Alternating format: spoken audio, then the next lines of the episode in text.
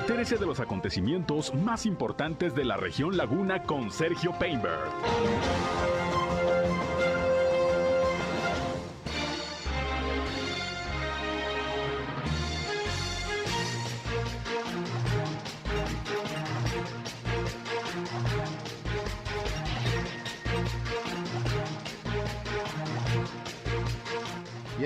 ¿Qué tal? ¿Cómo están? Muy buenos días, un placer, un gusto, como siempre, saludarles aquí en nuestra primera emisión de Región Informa a través de la señal del 103.5 de frecuencia modulada Región Radio, una estación más del grupo Región, la Radio Grande de Coahuila. Yo soy Sergio Peinberto, usted ya me conoce y le saludo en este martes, martes ya 13 de diciembre del año 2000. 22, son en punto las 8 de la mañana con un minuto y les invitamos a que nos acompañen, a que se queden con nosotros durante la siguiente hora. Tenemos la información más importante, lo más relevante de lo que ha acontecido, sobre todo en la comarca lagunera en Coahuila y en Durango a través de esta señal 103.5 de frecuencia modulada. Gracias por acompañarnos. También les invitamos no solo a escucharnos, sino también a entrar en contacto con nosotros en este espacio. Si tienen algún reporte, algún comentario que nos quieran hacer llegar, pues ya saben, estamos a sus órdenes en nuestros diferentes puntos de contacto. Llámenos o mándenos mensajes de WhatsApp. Estamos en el 871 713-8867, 871-713-8867. También eh, nos pueden seguir en redes sociales y medios digitales. Estamos en Facebook y en Instagram, en región 103.5 Laguna. Saludo a quienes ya se están sumando a nuestra transmisión por Facebook Live. Gracias también por seguirnos en esta red social. Y a mí me encuentran en Sergio Peinber Noticias, en Facebook, en Twitter, en YouTube, en Instagram y en sergiopeinber.com, mi portal web de información que les invito a visitar. También ahí están los enlaces, siempre, para que nos escuchen en nuestras transmisiones de radio. Y vámonos con un resumen inicial de las noticias más importantes que les iré presentando a lo largo de este espacio. Las principales.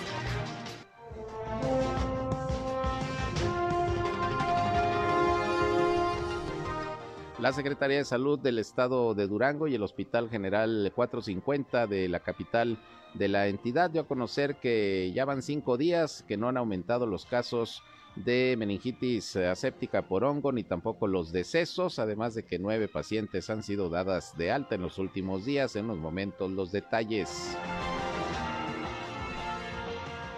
Ayer se registraron pocos casos de COVID-19 en Coahuila, solamente hubo tres eh, nuevos contagios, sin embargo, pues el exhorto de las autoridades es continuar con los cuidados necesarios. También la Secretaría de Salud anunció que durante lo que resta del mes de diciembre habrá una jornada de vacunación ahí en el Hospital eh, General para los niños y niñas menores de eh, menores de edad de 5 a 11 años la vacunación anti-COVID para que los papás los puedan llevar si les falta la primera o la segunda dosis. Por otra parte, se amplió el plazo para la regularización de vehículos de procedencia extranjera durante todo el mes de enero. Iba a vencer en diciembre, sin embargo, ya se notificó al gobierno estatal por parte del gobierno federal que se amplía el plazo. Nos informó ayer la recaudadora de rentas aquí en la ciudad de Torreón, Leticia Castaño. Finalmente salió el humo blanco en Morena y fue designado el senador Armando Guadiana a través del método de encuesta como coordinador de los comités de defensa de la Cuarta Transformación en Coahuila, es decir, será el próximo candidato a la gubernatura. Va por segunda ocasión a buscar este cargo, pero hay reacciones de inconformidad, sobre todo del subsecretario de Seguridad Pública Federal, Ricardo Mejía Verdeja, quien ayer a través de sus redes sociales descalificó la encuesta. Otra parte, el día de ayer en las instalaciones de la Facultad de Contaduría y Administración de la Universidad Autónoma de Coahuila se hizo la presentación de cuatro proyectos de concursantes que están participando en la elaboración de este plan para eh, crear un aeropuerto de carga aquí en la comarca lagunera, un proyecto que está impulsando el Consejo Lagunero de la Iniciativa Privada. En unos momentos le tendré los detalles.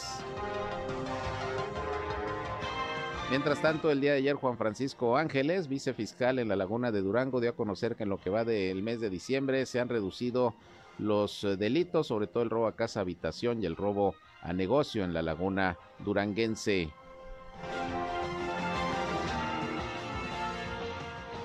La Dirección de Servicios Públicos Municipales aquí en Torreón dio a conocer pues el monto de las toneladas de basura que se estuvieron recolectando durante las peregrinaciones a la Virgen de Guadalupe, a donde estuvieron participando cerca de 100 mil personas, según los datos que presentó el día de ayer el párroco de la iglesia de Nuestra Señora de Guadalupe. Estuvieron participando elementos de la OLA y también de promotor ambiental en la recolección de toneladas de basura, 5 toneladas diarias por lo menos, lo que dejaron las peregrinaciones en Torreón.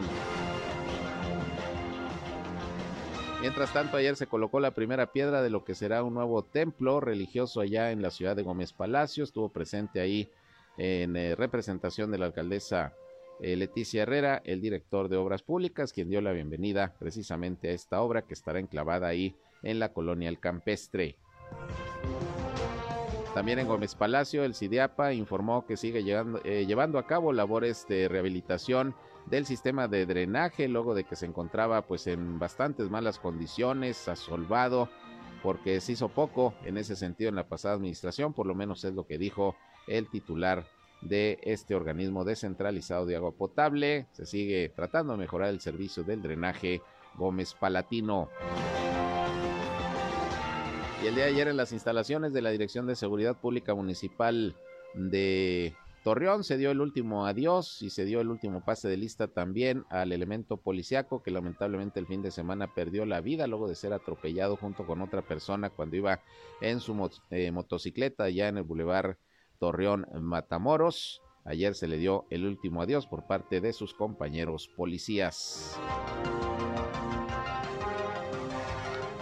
Ayer eh, sesionó la Comisión de Hacienda y Cuenta Pública de el Cabildo de Torreón junto con la Comisión de Reglamentación y bueno, ahí se presentó la propuesta para crear un comité ciudadano que tenga la posibilidad de revisar las cuentas eh, municipales, los estados financieros y poder emitir una opinión, así lo informó Luis Cuerda, quien es el eh, primer regidor y presidente de la Comisión de Hacienda. En unos momentos le doy detalles de esta idea que parece pues bastante positiva desde el punto de vista en que los ciudadanos van a poder tener acceso a la información financiera directamente de la tesorería municipal.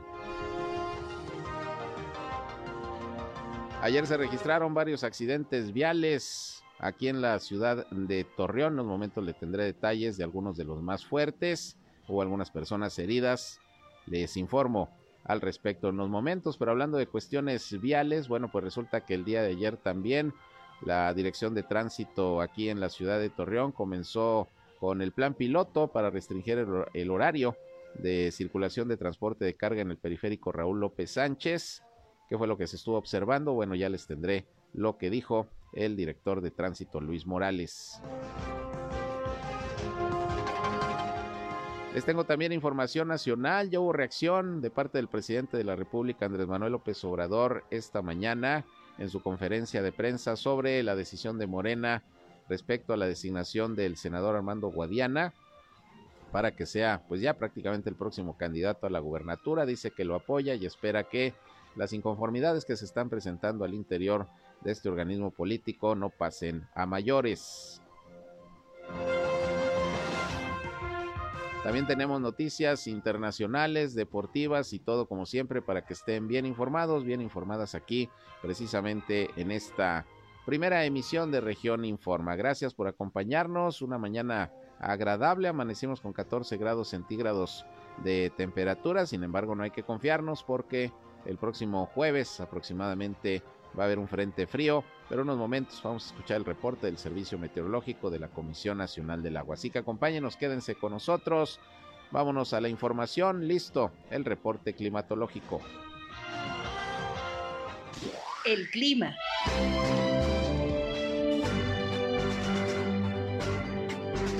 8 de la mañana, casi con 10 minutos, tiempo exacto para irnos con José Abad Calderón, previsor del tiempo de la Comisión Nacional del Agua. ¿Cómo estás, José? Buen día.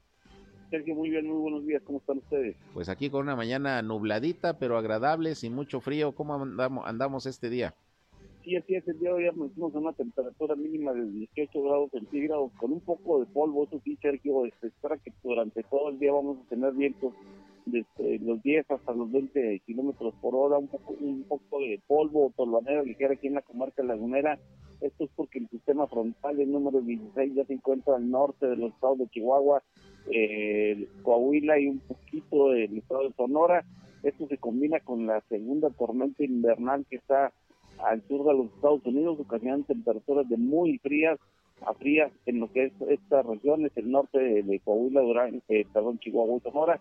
Aquí en la comarca lagunera no nos va a afectar tanto, Sergio. Hoy por la tarde desciendo ligeramente las temperaturas hasta los 26 o 27 grados centígrados y estas temperaturas se van a mantener el día de hoy martes y mañana miércoles. Mañana amanecemos ya con una temperatura mínima de entre los 12 a 14 grados centígrados nuevamente aquí en la comarca lagunera. Muy bien, pues temperaturas todavía agradables, pero ayer veía noticias de cómo está el clima, por ejemplo, en Estados Unidos. Ya hay fuertes nevadas en algunas zonas. Sí, así es, ahí sí les está pegando, incluso por ahí viene el expreso Siberia, de, Siberia le decían antes, ahora el expreso de Alaska, esto es un eh, aire frío o muy frío que están azotando al norte de los Estados Unidos, para aquí a la comarca lagunera nos estaría afectando por ahí de la segunda eh, parte de la semana entrante. Muy bien, pues aquí ya nos lo estarás informando. Por lo pronto te agradezco como siempre el reporte. Buen martes, José. Gracias, igual hasta luego, también. Gracias, buenos días, José Abad Calderón, previsor del tiempo de la Comisión Nacional del Agua, así las condiciones del clima para el día de hoy. 8 de la mañana con 11 minutos, vámonos con el detalle de la información.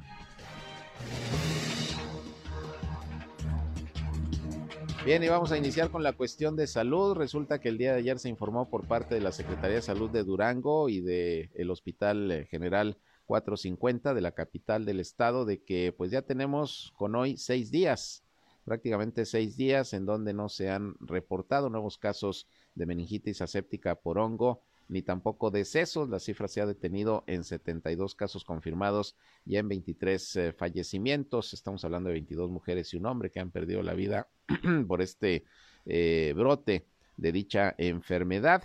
Y bueno, ayer precisamente presentó el reporte eh, uno de los coordinadores médicos de el Hospital General 450, donde prácticamente se están atendiendo la mayoría de las pacientes que han resultado con el contagio de meningitis aséptica por hongo. Repito, afortunadamente tenemos ya con hoy, serían seis días sin nuevos casos ni más fallecimientos. Vamos a escuchar a Hugo Alponte, Almonte, Hugo Almonte, él es eh, coordinador médico del Hospital General 450 allá en la ciudad de Durango.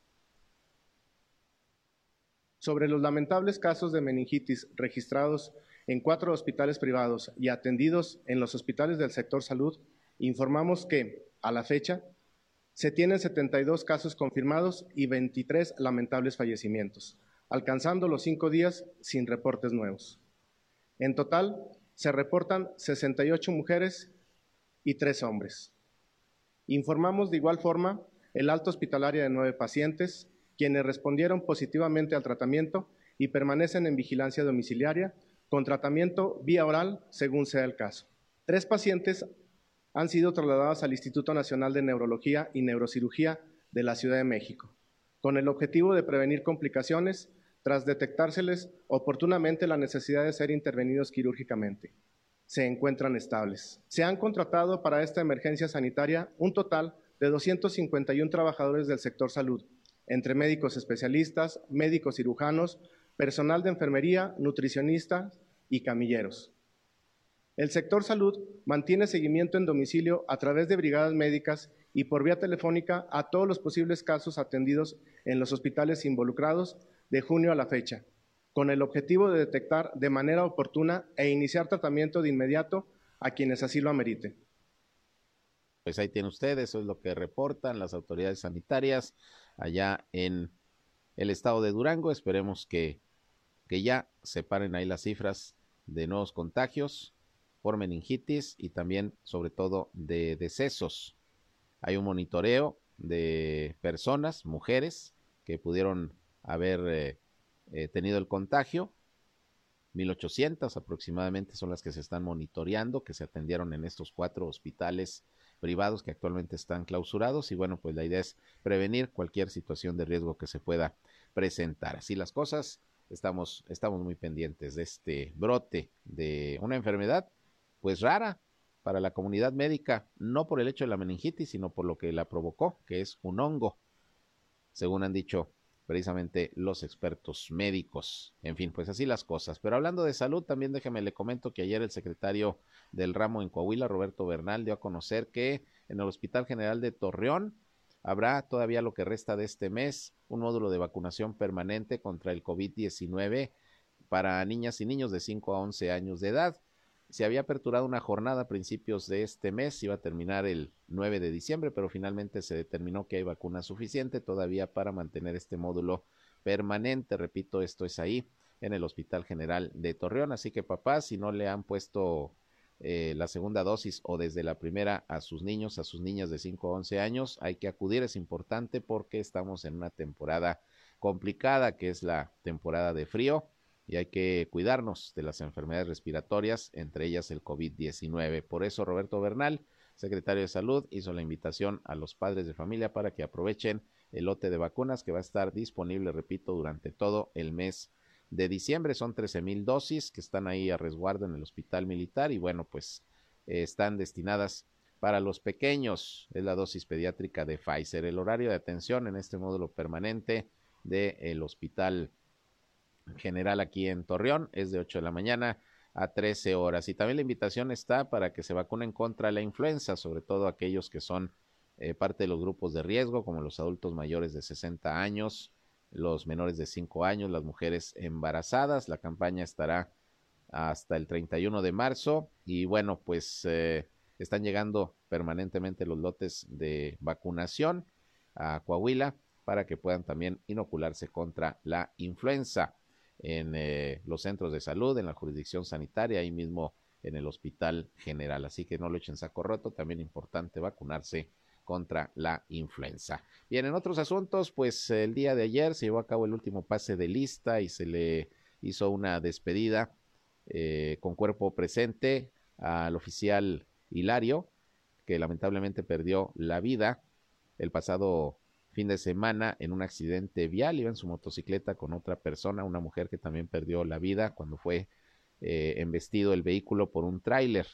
Ayer eh, se hicieron los honores correspondientes con la presencia de los compañeros policías, de familiares y de amigos de este oficial. Y bueno, vamos a escuchar lo que dijo César Perales, director de Seguridad Pública, sobre la historia de este policía de 61 años de edad que tenía más de ocho años en la corporación y había perteneció también al ejército mexicano. Así las cosas ayer ahí en la Dirección de Seguridad Pública Municipal con esta despedida.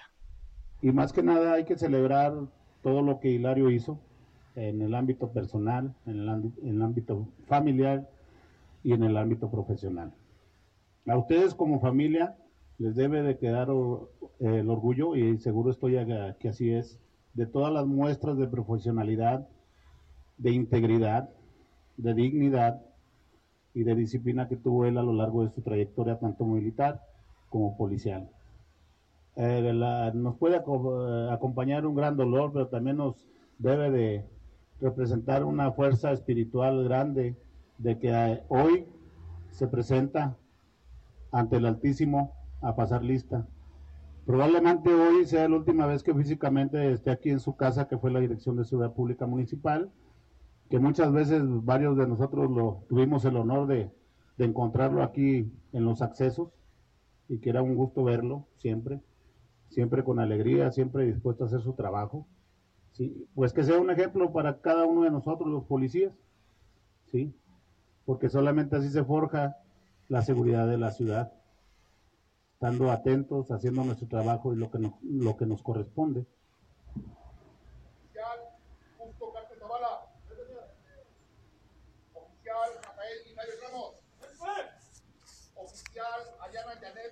Reyes. Presente. Oficial Hilario Molina Viteño. Presente. Oficial Hilario Molina Viteño. Presente. Oficial Hilario Molina Viteño. Presente. Pues ahí esta ceremonia el día de ayer, muy sentida, de despedida para el oficial Hilario Molina, que perdió la vida pues atropellado en su motocicleta junto con otra mujer que también perdió la vida por un tráiler que no respetó un alto y que bueno ocasionó este accidente, como muchos que ocurren todos los días. En un ratito le voy a comentar algunos que hubo el día de ayer, sobre todo aquí en la ciudad de Torreón. Pero ya que estamos en temas de la policía y de seguridad, déjeme le comento que ayer el vicefiscal de la comarca lagunera de Durango, eh, Francisco Ángeles, dio a conocer algunos resultados de cómo va la incidencia delictiva en estos momentos, en lo que va de diciembre. Asegura que han eh, bajado los delitos patrimoniales, sobre todo los robos a casa habitación y los robos a comercio en la laguna de Durango. Vamos a escuchar lo que explicó al respecto Juan Francisco Ángeles, vicefiscal en la laguna duranguense. Informar en relación a las actividades realizadas en materia de seguridad y de acuerdo a las indicaciones dadas por el señor gobernador, eh, el doctor Esteban Villegas y la señora fiscal, eh, informarles que derivado de la actividad realizada en conjunto eh, de las autoridades en coordinación con el Mando Especial Laguna, hemos obtenido una reducción de manera importante en la incidencia delictiva. Resaltar que en lo que respecta al delito de robo a casa habitación se ha reducido la presentación de denuncias y carpetas de investigación en un porcentaje de 33%. De igual forma, en los delitos de robo a negocio se redujo un porcentaje de 47% y en lo que respecta al delito de robo de vehículo se redujo eh, en un 55% la incidencia delictiva en lo que corresponde a cada uno de estos delitos. Asimismo, eh, informarles que en lo que va del mes de diciembre no se han presentado incidencia delictiva en lo que corresponde a homicidio doloso ni feminicidio, por lo que eh, se da a conocer estos resultados derivado de la actividad en conjunto que se realiza de todas las autoridades o instituciones de seguridad y el seguimiento que se le da por parte de la, de la Fiscalía General del Estado.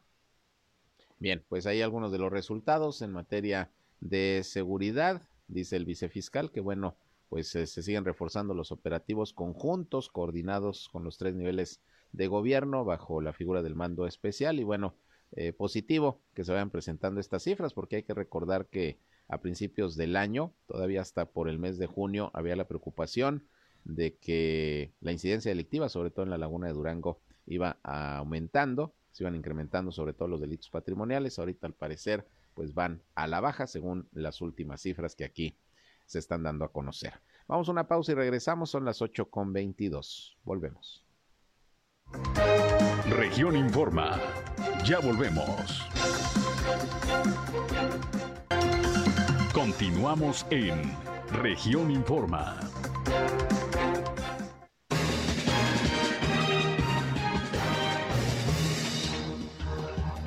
Bien, continuamos con más información, 8 de la mañana con 27 minutos. Gracias por continuar con nosotros aquí en Región Informa. Y bueno, como dicen por ahí, habemos candidato. Salió el humo blanco en Morena finalmente. Ayer se dio a conocer por parte de la Comisión Nacional de Elecciones de este partido que el senador Armando Guadiana Tijerina ganó la encuesta que se levantó en todo el estado de Coahuila y con ello se convierte en el coordinador de los comités de defensa de la cuarta transformación.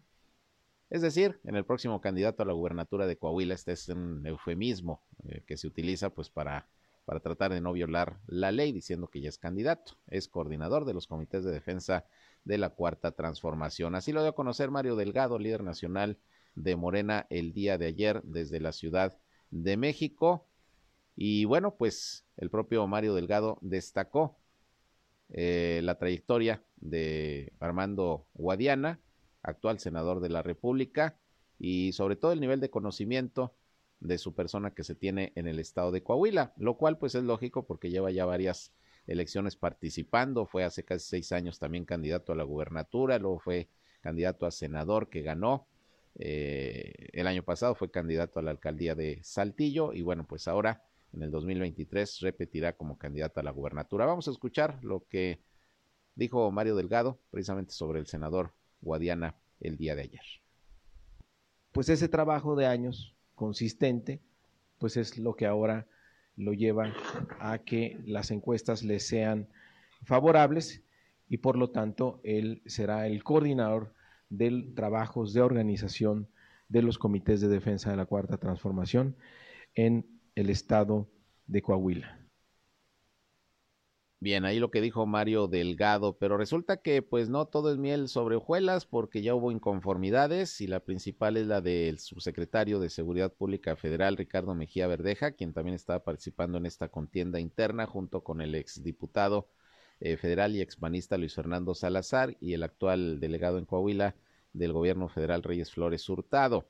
Ayer a través de sus redes sociales, luego de darse a conocer el resultado de esta encuesta y el anuncio hecho por Mario Delgado, a través de sus redes sociales, el subsecretario Ricardo Mejía Verdeja, pues eh, descalificó la encuesta y dijo que no acepta el resultado. Vamos a escuchar lo que dijo Ricardo Mejía. En primer lugar, quiero eh, descalificar tajantemente esos resultados, porque de entrada tengo severas dudas de la manera como se levantaron, y segundo, los resultados que supuestamente arroja. En principio, la misma eh, metodología que siguió Morena para determinar quiénes estábamos en esta última etapa, que era el nivel de conocimiento, yo tuve 46%. Esto fue hace algunas semanas. Desde luego quiero decirles que yo tengo encuestas serias que nos sitúan entre el 50 y 60% de nivel de conocimiento. Lo paradójico es que en estas que nos entregaron, ahora resulta que tenemos el 26% de conocimiento. O sea que apenas el 26% nos conoce. Y a partir de ahí la encuesta se empieza a sesgar porque eh, una persona se puede presentar 20 veces como candidato, perder siempre, no generar ningún ánimo social renovado, pero pues la gente se acuerda de que esa persona alguna vez se presentó. Y a partir de ahí, pues todo se sesga en la encuesta. Es una metodología que no toma en cuenta sobre el nivel de conocimiento tus porcentajes, sino que a partir de ese conocimiento eh, te miden contra toda la muestra de tal suerte que la encuesta está totalmente sesgada. Entonces nosotros no reconocemos esa encuesta. Bueno, pues a ver eh, cómo afecta a Morena y en este proceso, con miras a las próximas elecciones, pues la inconformidad que está surgiendo por parte de uno de los contendientes, como es el subsecretario.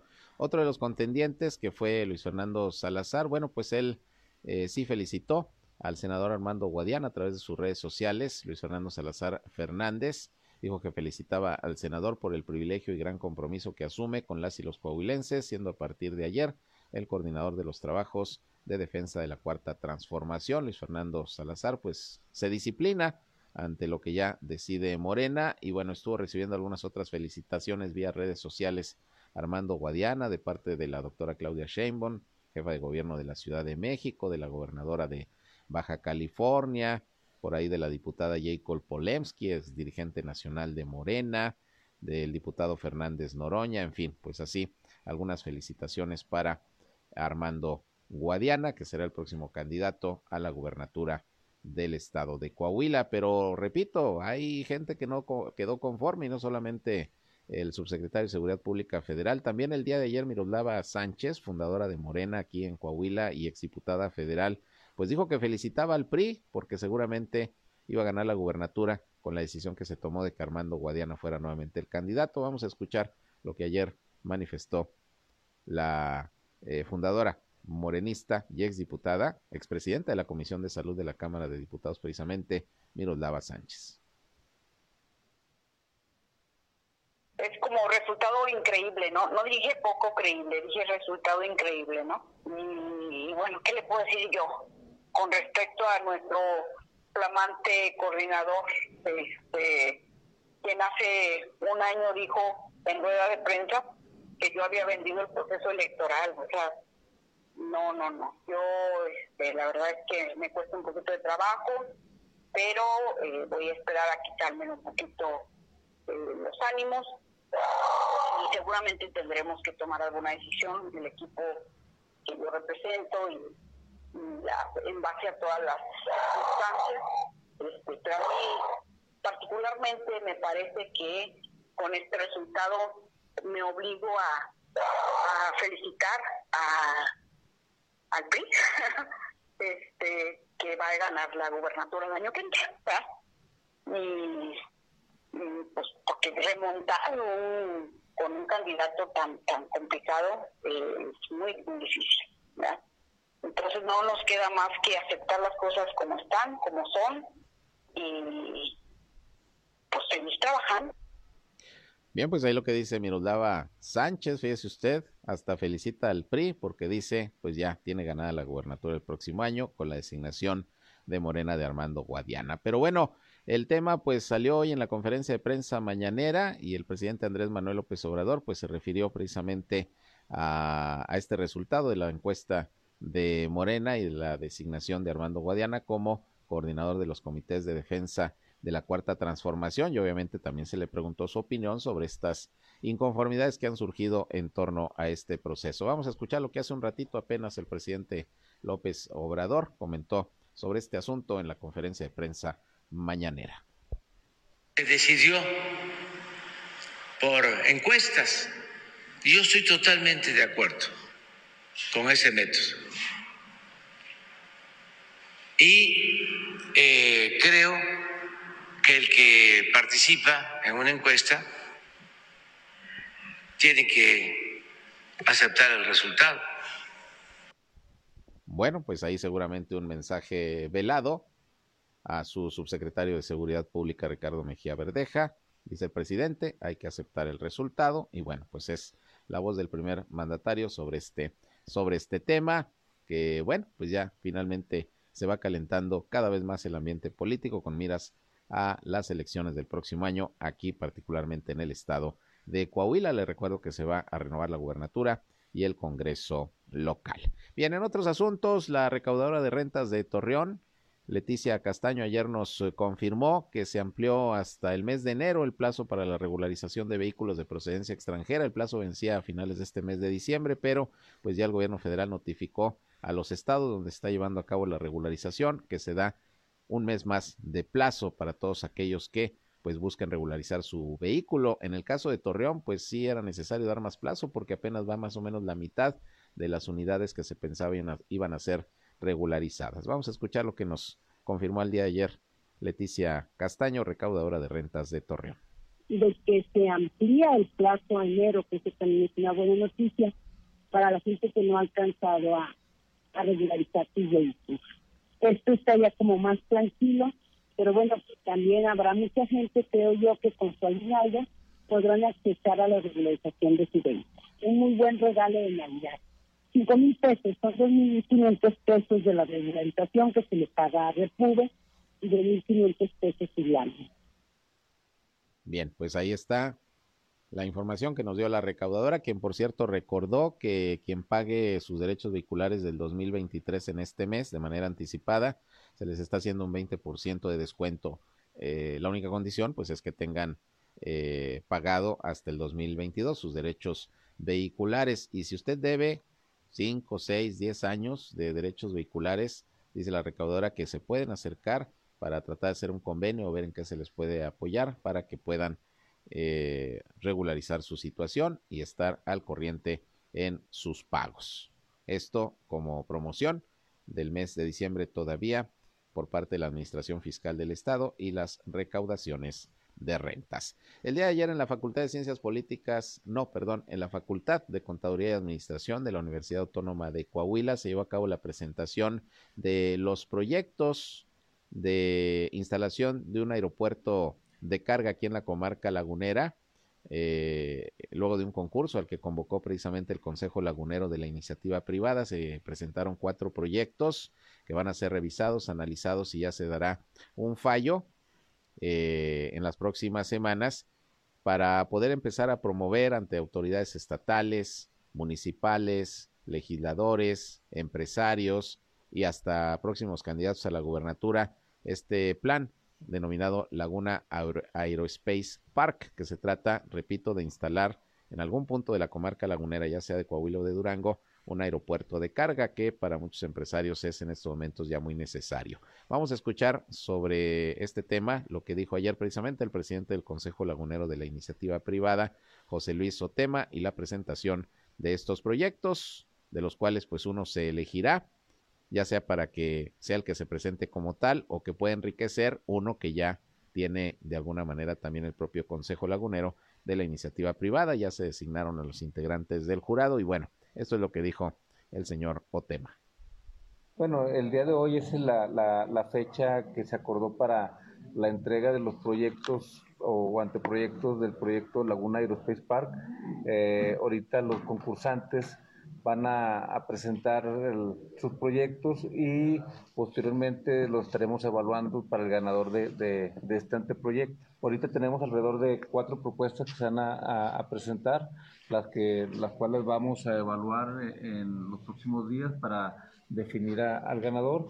Pero más, más, que definir un ganador, estamos buscando que la ciudadanía participe, que se involucre en un proyecto que no es solo del CLIP, sino es de la ciudadanía en general, de la laguna eh, los municipios de San Pedro, Francisco y Madero, Matamoros, Tlahualilo y Gómez Palacio y Torreón son los que los que están invitados a participar, son los por los que tenemos que hacer este proyecto de infraestructura para para la laguna. Son profesionales con sus despachos de, de, proyectos, de arquitectura, eh, eh, inclusive, la, la, inclusive la convocatoria estuvo abierta, pudiesen ser estudiantes o cualquier persona de la sociedad civil que estuviera interesada. Lo importante era abrir la participación y que, y que cada quien presentara su proyecto. Más allá de, este, de lo que se presente en este proyecto, eh, el Consejo Lagunero de la Entidad Privada tiene un anteproyecto ya ya, ya visualizados, este, lo que queremos es enriquecerlo, enriquecerlo, o si los proyectos que se están presentando tienen eh, mejor, mejor capacidad de, de,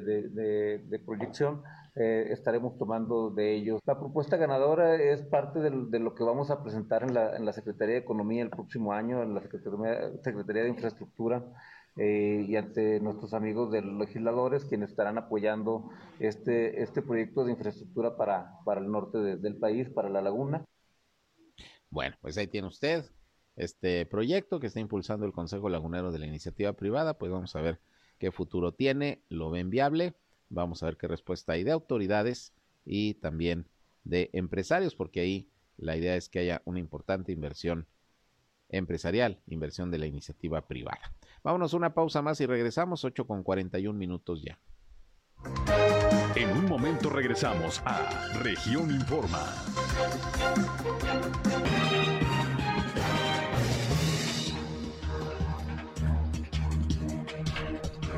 Regresamos con más información, 8 con 45 minutos. Y allá en Gómez Palacio, el día de ayer, eh, fíjese que se llevó a cabo la palada inicial o la puesta de la primera piedra, como guste llamarle, de lo que será el Templo Torreón México, que quedará ubicado ahí en la colonia El Campestre.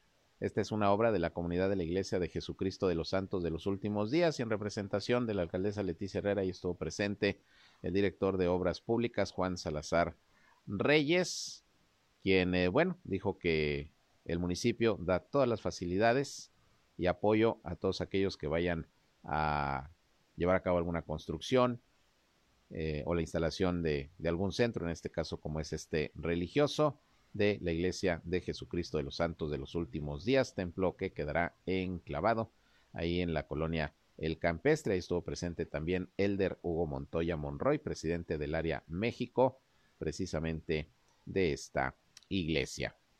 Enhorabuena y pues eh, esperamos que pronto se pueda ya llevar a cabo la inauguración de este, de este centro religioso. Por otra parte, el CIDIAPA, también allá en Gómez Palacio, el Sistema Descentralizado de Agua Potable, informó que siguen trabajando en la rehabilitación de los colectores para mejorar el servicio que se da a la ciudadanía.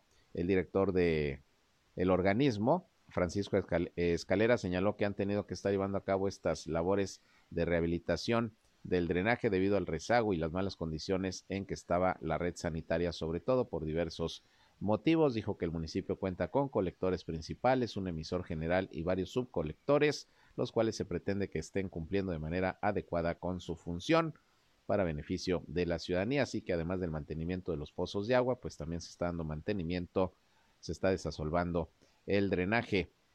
sanitario en Gómez Palacio, porque luego en algunos sectores había quejas de taponamientos, de brotes de aguas negras y por eso pues han tenido que estar trabajando en ese sentido. Por otra parte, aquí en Torreón, déjeme le comento que hubo varias eh, eh, comisiones que sesionaron el día de ayer, comisiones del Cabildo, y bueno, una de ellas fue la comisión de cuenta pública, de Hacienda y cuenta pública, que sesionó junto con la comisión de reglamentación, porque fíjese que se presentó una propuesta muy interesante ahí por parte del primer regidor del ayuntamiento, Luis Cuerda, en el sentido de crear eh, un comité ciudadano o un consejo ciudadano que tendría la posibilidad de tener acceso a las cuentas públicas de la administración municipal de manera directa y no solamente eso, tener el acceso para hacer la revisión de la cuenta pública, sino emitir algunos dictámenes. De acuerdo a lo que informó Luis Cuerda, primer regidor y presidente de la Comisión de Hacienda, bueno, se presentó a los integrantes de estas comisiones dicha iniciativa que dijo tiene objetivo darle voz y voto a la ciudadanía en temas de carácter financiero y transparencia. Mencionó que dicho comité contempla la participación de siete consejeros y un presidente y la idea es que sea eh, con equidad de género, cuatro hombres y cuatro mujeres. Serán siete consejeros y un presidente, quienes tendrían la facultad de revisar las cuentas del municipio y emitir un dictamen de manera bimestral, por medio del cual podrán contribuir con sus apreciaciones sobre el manejo de los recursos públicos y comentó que, bueno, próximamente deberá emitirse la convocatoria en el mes de enero para quienes deseen participar en este comité, comité de revisión de las finanzas públicas municipales, en donde participarían ciudadanos. Esa es la propuesta. Y no solamente que revisen las cuentas, sino que también puedan emitir dictámenes y opiniones sobre el manejo de los recursos públicos. Pues interesante la propuesta. Esto es lo que se está planteando por parte de los integrantes del Cabildo, sobre todo esta comisión de Hacienda y Cuenta Pública. Estaremos pendientes y ya platicaremos más al respecto. 8 con 49, tiempo de irnos ya a la información deportiva. Está listo nuestro compañero Noé Santoyo, como todos los días, en este espacio.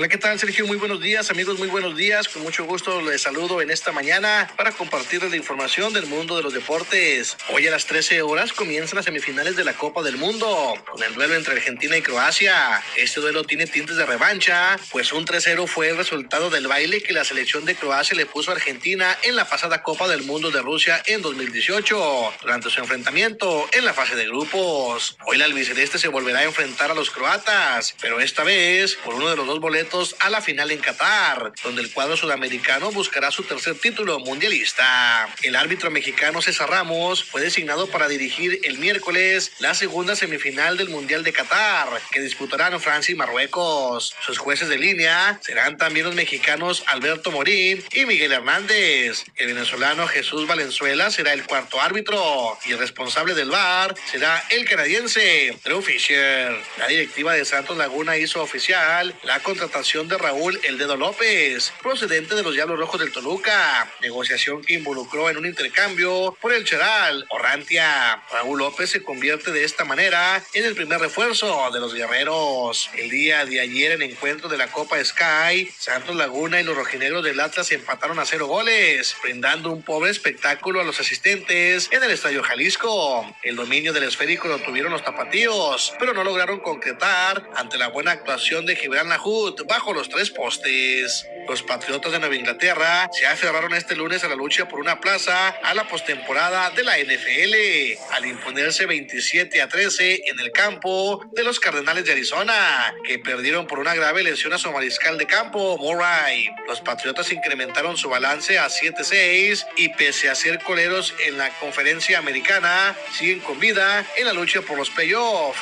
a falta de cuatro semanas para el final de la temporada regular. Esta es la información, Sergio, amigos, que tengan muy buen día. Gracias, gracias como siempre a Noé Santoyo por la información deportiva. Vámonos rapidito con algunas notas de nuestro país. Nacionales.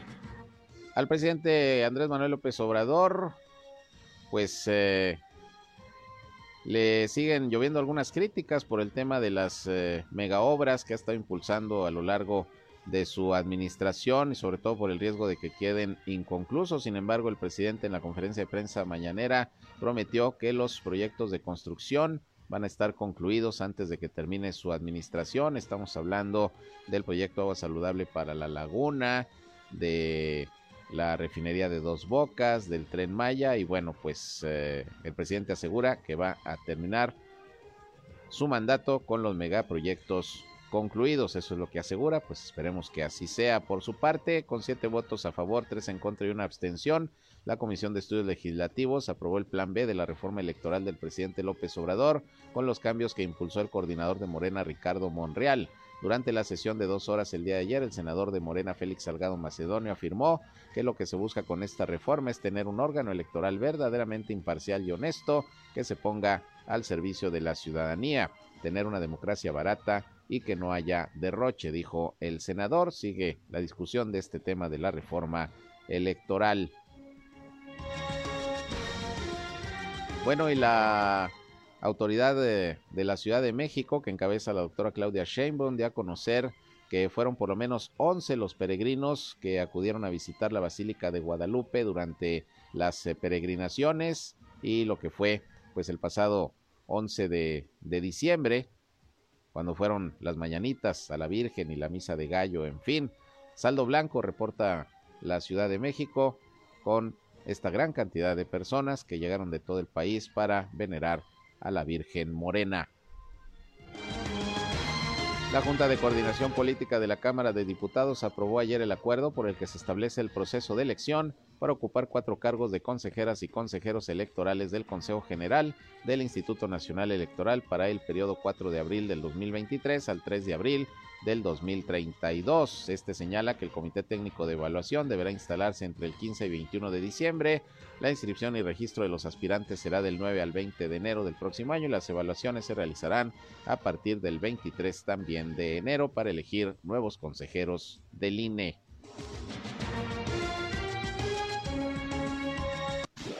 Internacionales.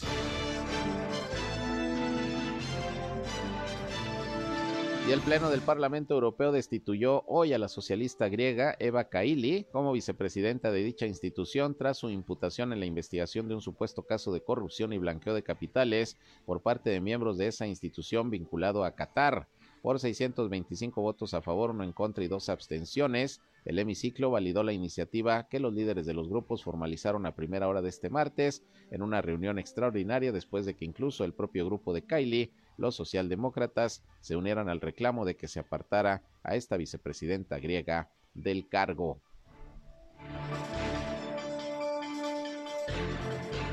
El gobierno de Perú decretó ayer el estado de emergencia por 60 días en siete provincias del departamento sureño de Apurímac.